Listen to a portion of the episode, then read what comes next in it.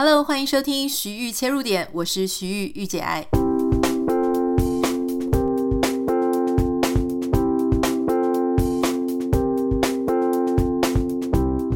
我不知道知道你有没有呃智慧型的手表，但总之我有 Garmin，然后也有 Apple。主要的时候是因为我很喜欢监测自己身体的各项数据嘛，比方说睡眠时间啦，然后心跳，然后呃还有一些，比方说走多少步啊，然后运动的时间、站立的时间等等，就是要提醒自己。因为我发现我好像没有这些数据在提醒我自己的话，我就有时候会太一头热在做一件事情，比方说一直坐在椅子上工作就不起来。啊，或是说，呃，运动的时候，因为超过心跳的负荷值，我只会觉得很累。可是我不知道应该要停下来。但因为我自己的心脏有一些什么脱垂啊、逆流这一类的，就是一些问题，所以常常它，我不知道知道是不是有因果关系啊，但常常也是心律不整，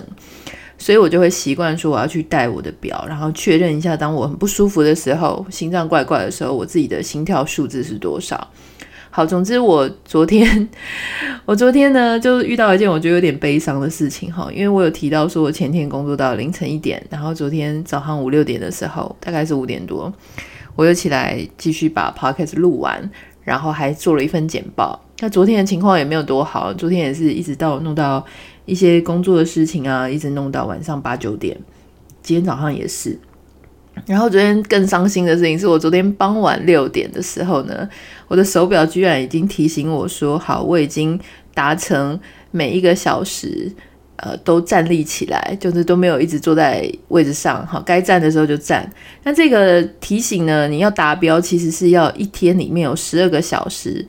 当中每个小时都有站起来。结果我昨天居然傍晚六点就达标了，这什么意思呢？就是说我当天一定从清晨六点。就开始每一个小时都在站立，所以每个小时都在站立，其实没有想象中那么容易哦。因为你可能有时候一工作，你就会错过某一个小时。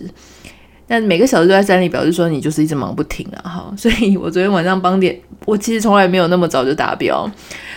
然后结果居然昨天晚上傍晚六点就达标的时候，我心里就是深深觉得说，哦，不行，我真的要休息一下。所以今天呢，我就其实让我自己睡得稍微晚一点，我差不多到五点五十分、六点再起来把 podcast 录完。好，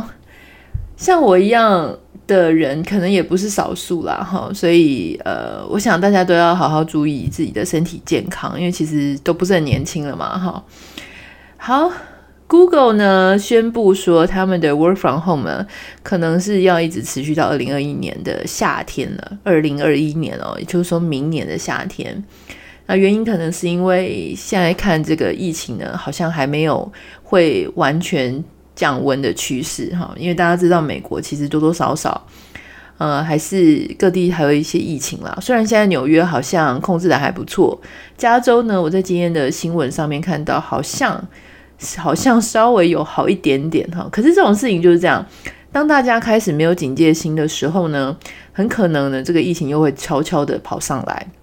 所以我当然是希望说，呃，我们大家现在都已经得到教训啦，大家都知道出去外面要戴口罩，跟人家要保持一些安全距离。其实我有时候发现说，台湾像现在啊，没有疫情的爆发，它有好有坏，你知道吗？就是当然好，就是说大家都很安全，就觉得说台湾是一个。呃，值得信赖的地方、家乡，然后大家就想要回来。可是我同时在跟台湾的朋友互动的时候，哈，或是说我在外面餐厅的时候，我发现其实大家的那个危机意识是非常薄弱的，哈。除了说有没有戴口罩，那这个我觉得还好，见仁见智，因为大家都没有办法戴很久嘛。那有没有什么地方都需要戴呢？我觉得这个见仁见智，因为稍微空旷一点或户外的地方，其实应该还好。但是我有发现，好像某一些餐厅啊，或是一些服务业，他们会跟你靠超近的，然后他就，我觉得这一点有一点荒谬，因为他其实他戴着口罩，然后在餐厅服务你嘛，那因为我们是客人，已经要吃东西了，所以当然口罩就会拿下来。他戴着口罩，理论上他就是希望能够保持跟你尽量保持一些距离，可是呢，他又会不断的、不断的一直。很频繁，可能因为那一天也没什么其他客人哈，很频繁的过来帮我们添水啊、倒茶。然后我就心里想说，哎，我们不是要减少接触，所以你才戴口罩嘛，尽量减少被感染的机会。结果又一直疯狂的跑过来服务我们哈。我后来就直接跟他讲说，哎，不好意思，就是我们就是减少一些互动的这个机会好了，你不用一直过来倒茶。然后另外呢，我也有发现有一些其他的服务员，他会比方说在百货公司在发那个。发东西给你啊，他们都会说啊，假装说是赠品，然后其实希望你可以留下资料，他也是跟你站得超近的哈。那甚至在路上呢，有时候有一些行人，他就是会跟你哇非常靠近，虽然大家都戴着口罩，然后我就会心里想说，其实有一些观念，可能我们在嘲笑美国人说啊，你都要你戴口罩，要你的命一样。可是其实我在想，这有时候是一种习惯，然后就像说我们跟别人之间距离很靠近，一直不停的去添水，或是走路的时候擦肩而过。因为台湾就是人很多嘛，然后地方比较就是土地面积比较小，所以其实常常在这个上下班啊，或是尖峰时刻的时候，你难免就会跟人家摩肩擦踵，跟人家走路的时候呢，就会一直碰到肩膀啊，然后或是距离靠得很近。我觉得这个时候，呃。不能说，反正好险我们很幸运啊，好，就是没有疫情，否则我觉得这个重新要调整大家的习惯，我相信也不是一件很容易的事情。那 Google 的 CEO 呢，他就宣布说呢，呃，二零二一年的夏季以前呢，基本上很可能都是要长期的在这个远端工作，可是他没有把话说死哈。像很多这个软体的公司啊，例如说像 WordPress 或是像这个 Twitter，他们都会提到说，如果员工想要在家的话，那可以百分之百在家工作没关系。可是 Google 呢，他提到说，他未来呢不太可能是百分之百的你可以留在家里工作。可是他的方案是所谓的 flexible，就是弹性上班方案。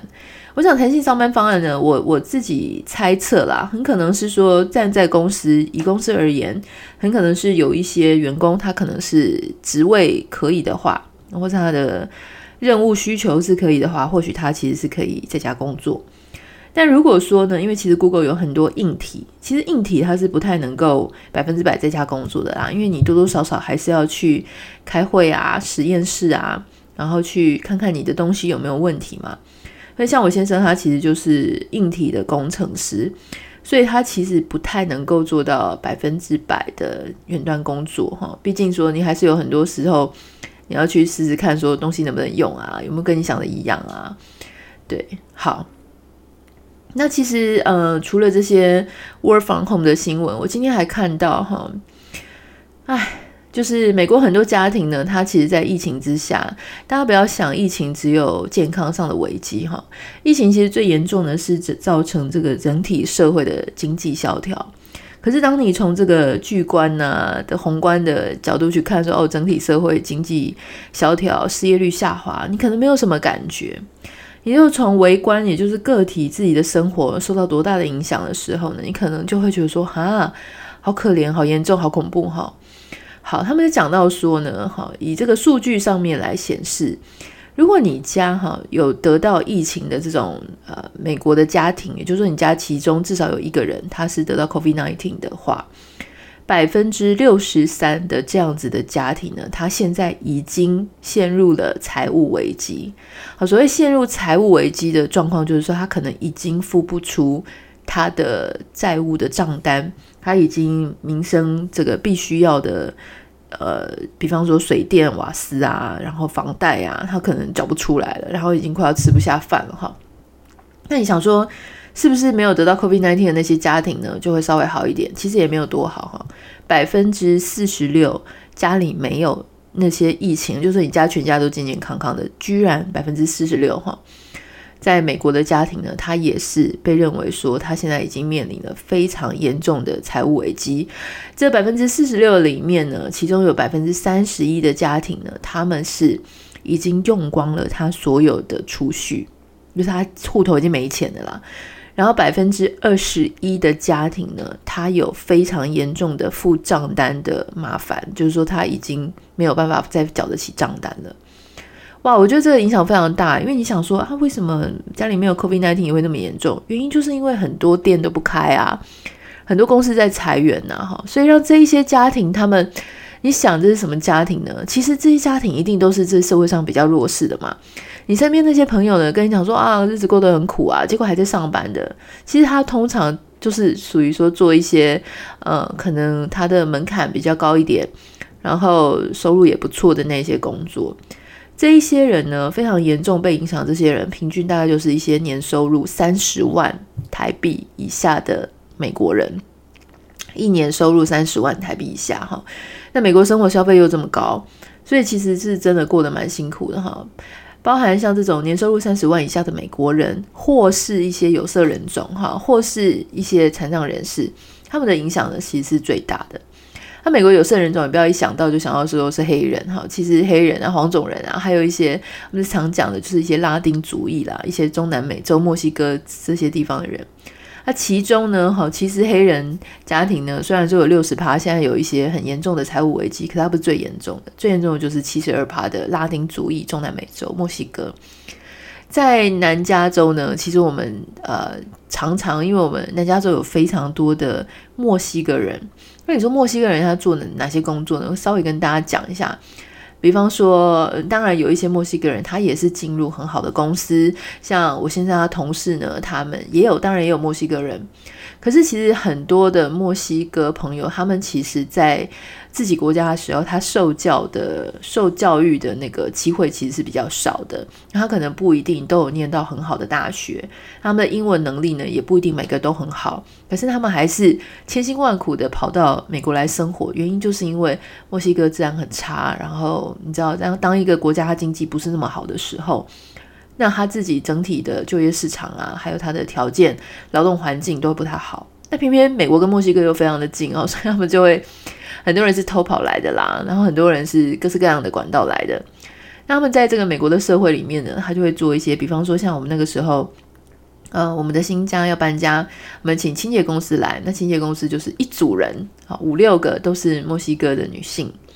然后呢，我们的这个 home stager 哈，就是我不是有讲说我们在卖房子的时候，我们有请一个来布置家里的人，然后这个是房仲帮我们请的。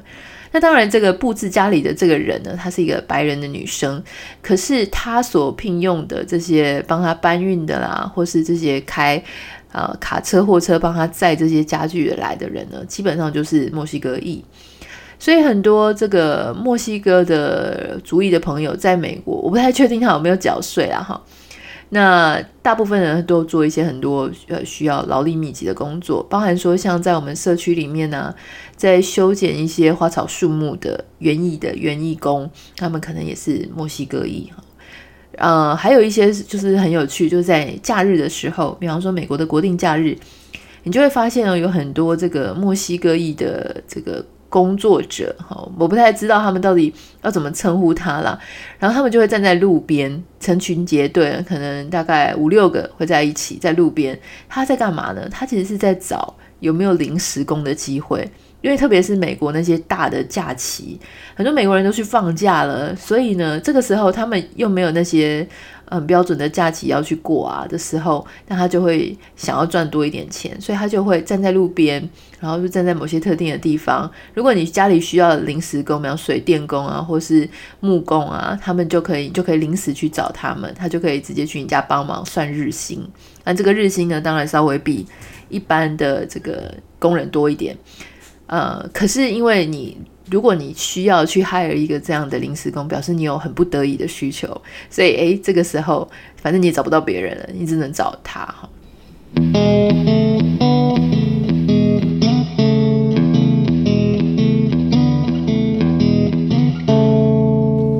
实际上呢，这个辛苦的情况到底是怎么样？其实跟大家分享一个个案的故事啊。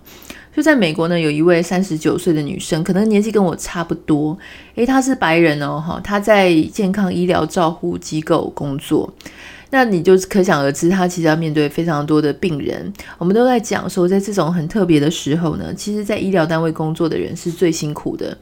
因为你想，其实你在家里，你就很怕被感染，所以你就可以远离大家啦，远离那些你觉得很有风险的。然后你如果逼不得已一定要去医院的话，哦，你就立刻什么洗手啊，戴口罩、戴护目镜，然后回家立刻把所有的衣服都换掉。可是真正在这个医院里面工作啊，或者照护机构里面工作的人，他没有选择，你知道吗？因为他每天他也知道他自己要暴露在非常高风险的环境下，可是因为那是他的工作，如果他今天不做的话，就没有人能够去做。那如果他不去做，谁去照顾那一些需要照顾的人？所以我觉得每一个医疗单位哈，医疗机构的工作人员都非常的伟大。这个女孩子呢，她其实也是美国人了哈，她就说。他其实真的，他也知道他在一个非常高风险的环境下工作，可是他能怎么办呢？他说他真的做了所有可以保护他自己，呃，就是染病的各种方式，可能你想得到的护目镜啦，然后口罩啦、防护衣啊、手套啊等等，他都做了，结果他还是呃感染了这个 coronavirus COVID-19 哈，那。那没有办法，那结果他这个因为得到了之后呢，这个公司就跟他讲说，好，你现在就只能，你就四周不要来上班。可是呢，四周不要来上班，当然你想说四周不要来上班，就是让他自己在家复原，然后等于是隔离在间，反正你就是不要来上班，感染别人。可是他的病假只有六天哦，所以你看你的。公司要你四个礼拜不要来上班，可是又只有六天病假。这个如果是在台湾呢，我想他一定会叫你就说哦，可以补助啊，让你在家里不要出来感染别人。好，现在整个就是以台湾的状况来讲，就是整个社会就是求你啦，求你不要出来感染别人。可是在美国不是这样，因为美国感染的人太多，他们没有办法每个人都这样做哈。所以呢，他就必须在其他的日子里，他可能不至于失去他的工作，但是其他的日子里他是没有薪水的。所以你就要想哦，他可能本来他的月收入，大家都是这样子嘛。你如果是一个上班族，你的钱就是你有多少万，然后你就会计划到多少钱。比方说，假设你的月收入，美国可能收入高一点，也许你的月收入是呃十万块啊，或十几万台币，那他可能光是什么房租，然后生活费、各种债务的什么信用卡账单、什么账单。他可能也是已经逼近十万，或是就刚好贴近那个水平哈。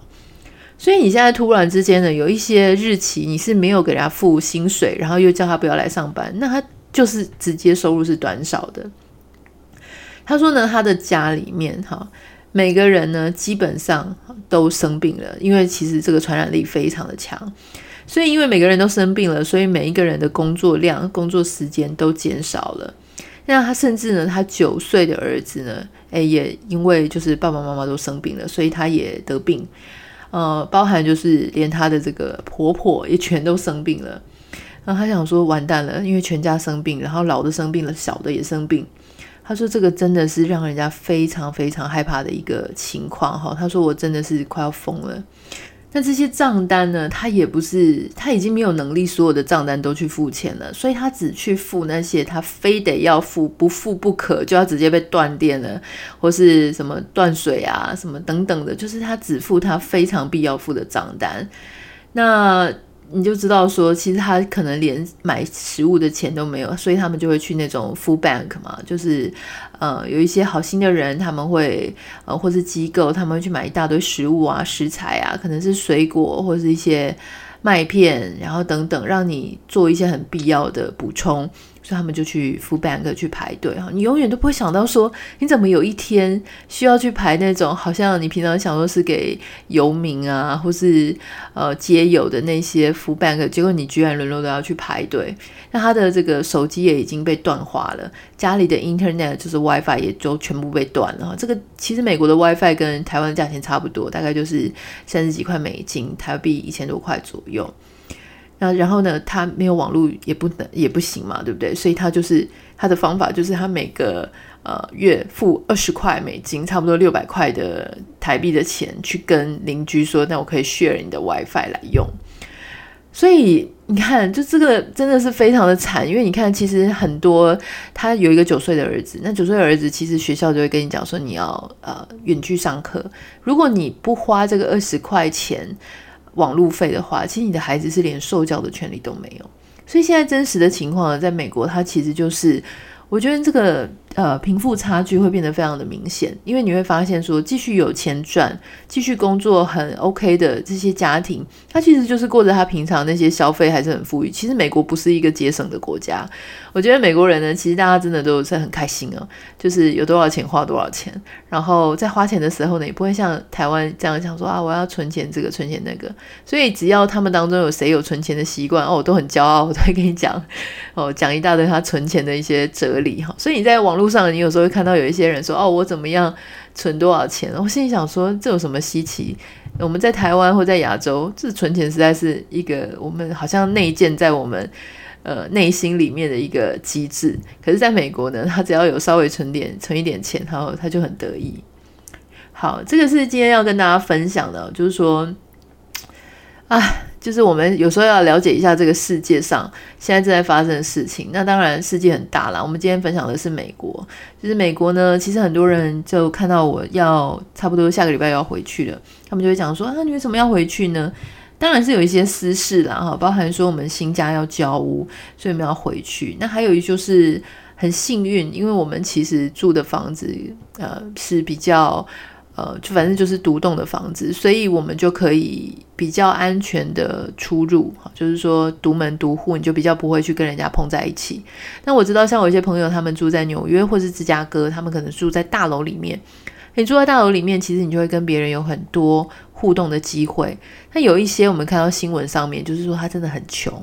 他真的非常需要那份工作，他必须要去，或是因为他很穷，所以他的居住的条件是非常的差。像呃，有时候也不一定要很穷，但有时候你只要住的说大家很密集，比方说一整个大家庭都住在一个房间里，好一个房子里。比方说像有一些印度的朋友，之前那个呃，我们有邀请过来这边谈话的那个戏骨的布洛克，Nico 哈，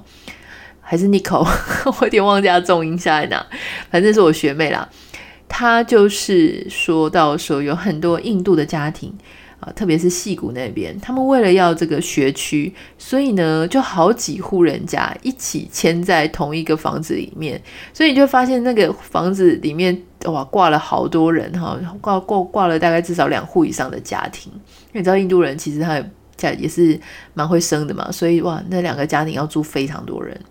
那当你的环境是这样子啊，或是你真的因为很穷买不起大房子的时候，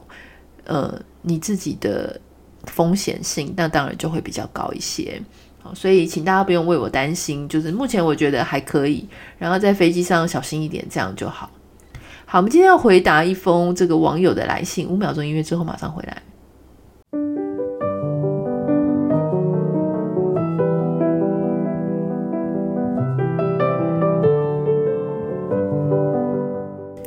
来信的这一位朋友是一个女生，然后我对她的问题呢，我觉得，诶，因为我有经验过，哈，有经历过，所以我觉得我可以来做一些分享。她说：“徐玉你好，会知道你的 podcast 是我学姐推荐我的，听了之后对你所分享的内容有一些吸收新知，有一些心有戚戚焉，有一些冲撞我的思维，巴拉巴拉巴拉，哈哈。总之呢，前面有稍微跟我谢谢一下我的分享啦，然后赞美一下我。那总之，她有一个问题，她就是说啊，我跟我。”男友哦，我朋友跟男友交往了三年。对不起，我每次听到人家说我这是我朋友的故事，我都会自己把它变成就是他哈。好啦，我朋友跟男友交往了三年，还没有交往之前呢，因为宗教信仰的不同，我朋友拒绝了男生三次。男生全家都是非常虔诚的基督徒，而我朋友家里是拿香拜拜的。呃，我朋友他没有特别忠于哪一个宗教，他都抱着尊重的态度。他因为男生积极追求，再三保证宗教不会影响感情，所以我朋友就答应交往。就在交往第二年，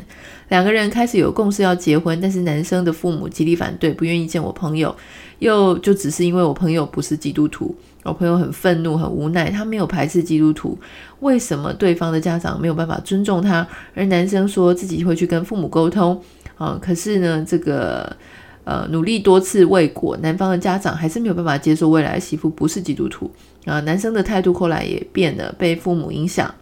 呃，希望我朋友可以去受洗，所以两个人常常为了宗教闹得不愉快。所以相爱的两人最后做了最坏的打算：如果男生的家长还是没有办法接受我朋友的话，他们两个本来要私自去登记结婚。呃，有这样的共识，但是男生后来就动摇了，希望父母还是可以祝福他们。反过头来，希望我朋友可以去受洗哈。那我朋友就直接跟这个男生说，他可以陪他去了解他的宗教，可是拜托不要勉强他去受洗。如果今年呢还是结不了婚的话，就分手吧。那他想问的事情是说，因为他们两个感情超级好，男生对他也很好，感情也三年了，不想说放就放，更不想为了宗教不合的原因就分手。他觉得非常的冤枉，很无辜，很无奈。那请问他是不是只有受洗跟分手这两条路可以选择呢？我不太知道大家现在在收听的时候，你有没有自己有遇过这一类的问题啦？呃，我觉得我可以分享的原因是因为呢，我之前曾经交往过一个男生，那他的呃宗教是一个呃非常强烈，然后因为我不想讲那个宗教的名称哈，因为我我不想对号入座，让人家觉得说都是某件事情的问题。但总之呢，因为他对他的信仰非常热衷，他信仰又很不是一般的。宗教，他们有非常，呃，我觉得应该讲非常偏激啦，然后也很极端的一个做法。所以我当时，我当时并没有跟他一起信仰那个教，也是交往到一半，他突然变成那个教的教徒，然后就十分的投入。我记得我那时候真的是不堪其扰哈，因为他一下就是，比方说他会去我们。我自己住的大楼下面所有的信箱里面去发传单，然后去想要传教，然后就是看到我的朋友呢，就积极的要传教。我那时候觉得超烦的，因为我自己并不相信他们那个宗教的那一套。我觉得他跟我的对世界的认识跟对世界的想法完全不一样。所以我后来呢，其实跟这个对象分手最重要的原因，就是因为我觉得我其实跟他谈过很多次，我说你可不可以不要再信那个教了？一开始老实说，如果他一开始，通常这种时候，大家都会陷入挣扎啦。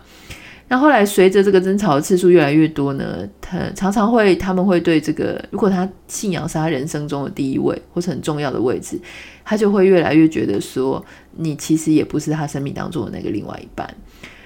所以那个时候，其实后来我们就决定，我说我我的生活我不想要再有，你知道，我其实当然当时会觉得可惜，就是说，哦，我就需要为了这件事情分手嘛。但是我后来去想一想说。这个宗教呢，实在是让我每天生活都在很不愉快的状态，每次都要觉得荒谬，或是都要觉得说很无知。呃，当然我不能说那个宗教真的不值得信任啊，但是我我自己真的那不是我的菜，所以我决定呢，让这整件事情从我的生命当中移开。移开的理性的方式就是直接跟这个男生分手。后来那个时候呢，就分开了。分开了之后，我觉得、我的生活真的是轻松多了。而且你知道吗？这么这么多年以后，他其实还在那个宗教里面，而且我都怀疑他已经快要当到左右护法的位置了。就是人家他这样子过也是过得很开心啊。后来他也娶了一个跟他同宗教的一个女朋友，我觉得这个真的非常好。那呃，因为大家知道我是基督徒嘛，我跟我先生那个时候其实是在网络交友平台上面认识。其实我读过一本书哈，他就是网络交友平台的创办人，他是我记得嗯、是外国人，然后他是哈佛经济系吗？还是有一些嗯工科背景的，我有点忘记了。反正总之是一个非常聪明的一个一个数学家、资料分析师，好让他变成交友网站的创办人。他就有提到，他就说，其实呢，你如果在欧美各地的交友网站，你一定要把宗教的因素放在 first priority，就是一定要放在最高的位置，因为宗教不合的两个人，他其实会有很大的问题。我觉得这一点呢，对于因为我以前小时候家里成长的背景也是民间信仰，就是说大家所谓的拜拜的。那其实你知道台湾拜拜的呢，除非说那种真的非常信非常深的佛教徒，否则大家都是初一十五也没在拜嘛，大家都是那种过年的时候跟着家里拜一下。那一种信仰跟基督徒后来这种我我后来自己变成基督徒的那种信仰，它的深度啊，它在你生活当中摄入的程度，那是没有办法去相比较的哈。如果说你只是因为小时候妈妈信，所以你就跟着拜拜拿香，然后你并不是说用佛教去形塑你的世界观，那其实其实我想，它就是你在内心恐慌的时候啊，比方说你要考试的时候，你就去拜一下；你家人生病的时候，你去拜一下。哈，它并没有贯穿你整个生活跟整个对世界的认知。可是，在基督徒来讲呢，我必须要讲哈，如果你是，当然欧洲，我有一些朋友，他们说他们生下来就去受洗了，但他内心并没有真正的进入呃基督啊，或是天主的这些信仰。所以，其实我要讲的事情是呢，其实这件事情到底你们能不能在一起，要看这个信仰他在这个人他心中所占据的位置。如果他是把这个信仰这件事情呢放在他生活当中非常重要的位置，然后甚至是第一位、第二位，哈，那其实你你就必须要尊重他，最好你们两个是 match 的。但如果他其实也就是很很自由啊，他只是哦内心好像有一个。如果他要拜的话，他会去拜神，或是他要去有内心有不安的时候，他会祷告。可他平常并没有真的把这个信仰放在他的心中。我觉得那个呃就不会有这么多的这个这个问题。但我想这个网友他的朋友所遇到的问题呢，就是这个男生家里是非常虔诚的基督徒。那既然你已经讲了虔诚了，我想他就不是这么容易。因为老实说，这个跟一神教啊、多神教其实还是有关系的。基本上，作为基督徒呢，呃，我我不能说我是非常虔诚的基督徒，或者我已经对圣经很了解。其实我没有哈。那基督徒的观点是这样，就是基本上神就是只有一个。好，然后所有其他的民间信仰呢，我们都会很希望说，呃，能够回到神的怀抱这样。好，我不想太多讲信仰的事情，可是我只是要告诉你说，如果是非常虔诚的基督徒，那他的整个世界观、价值观、价值体系，绝对都不太是你还没有进入基督徒的时候你可以理解的。那这件事情呢，就不是说什么无辜啊、无奈，一点都不无辜无奈。因为如果今天我们不要讲是宗教，有一个人他的彻他的价值观彻彻底底的跟你不一样，你是没有办法跟他在一起的。你所认为说你们两个互动很好，其实那都太表面了，因为你并没有深入到那个家庭的核心，你不知道那个家庭他在面对生老病死、悲欢离合，跟他们家在遇到困顿的时候，他是怎么处理这些事情。那整个家庭的动力，其实你并不了解。所以我要想想说，你觉得你们的爱情很开心，那是因为你们都只有吃饭啊、谈恋爱啊，然后开开心心，也许亲密亲密的抱抱搂搂，你觉得很高兴。好，可是事实上，我想你要结婚，你要面对的非常多的挑战，那个路还很长。我其实就不建议。好，如果是我的话，他的信仰跟我不一样，我是没有办法在一起的。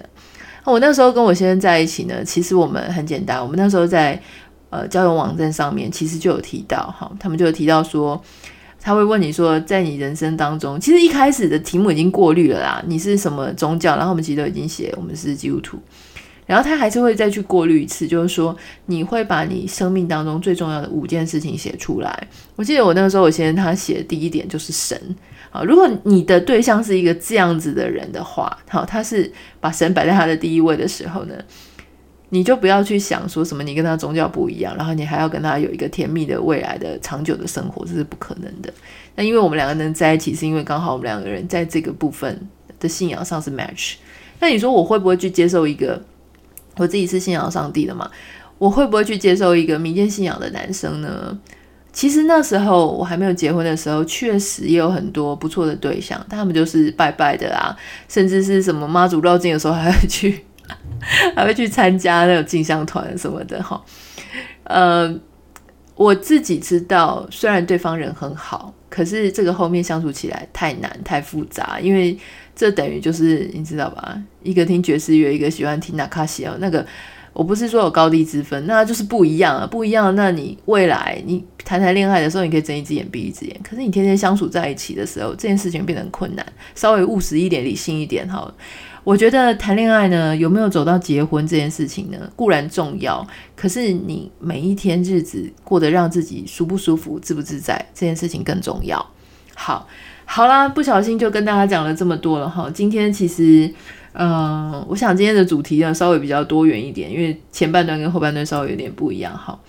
希望你会喜欢今天的节目。如果你是新朋友的话呢，不要忘记要订阅我们的频道，因为这样你才可以收到节目的更新。当然，呃，也很多朋友很愿意跟我分享你自己的生活的故事啦、点滴啊、疑问哈。啊，欢迎你可以私信我到我的 Instagram 账号 Anita 点 Writer A N I T A 点 W R I T E R。很多人开始在问我说：“哎，日更是不是一个好主意？”哈，日更 Podcast 是一件非常需要自律。而且极为困难的事情，我觉得没有是没有没有什么特殊的理由的话，不要尝试日更了。一个礼拜两三更，两更我觉得差不多了哈。好，请大家如果方便的话，帮我到 Apple Podcast 下面留五颗星和留言，嗯，我会非常的感谢你。好，那当然就是在节目的最后呢，也要请大家多多帮我们分享我们的节目跟我们的频道。你可以在呃你的 Podcast 上面稍微介绍我们，然后让我知道，我也可以去帮你做分享。然后 Instagram 上面呢，其实如果在线动上大家听了有什么感想，哎，也很欢迎你可以分享。因为我记得 Apple 跟 Spotify 还有 Google 应该上面都有一个 Share，所以你可以很容易的 Share 到你的 Social Media 上面。如果你有做这件事情的话，请你。At 呃那个 tag 我 Anita 的 writer 让我知道，然后我也可以转分享在我的板上哦。好了，那就先这样子了，下次见，拜拜。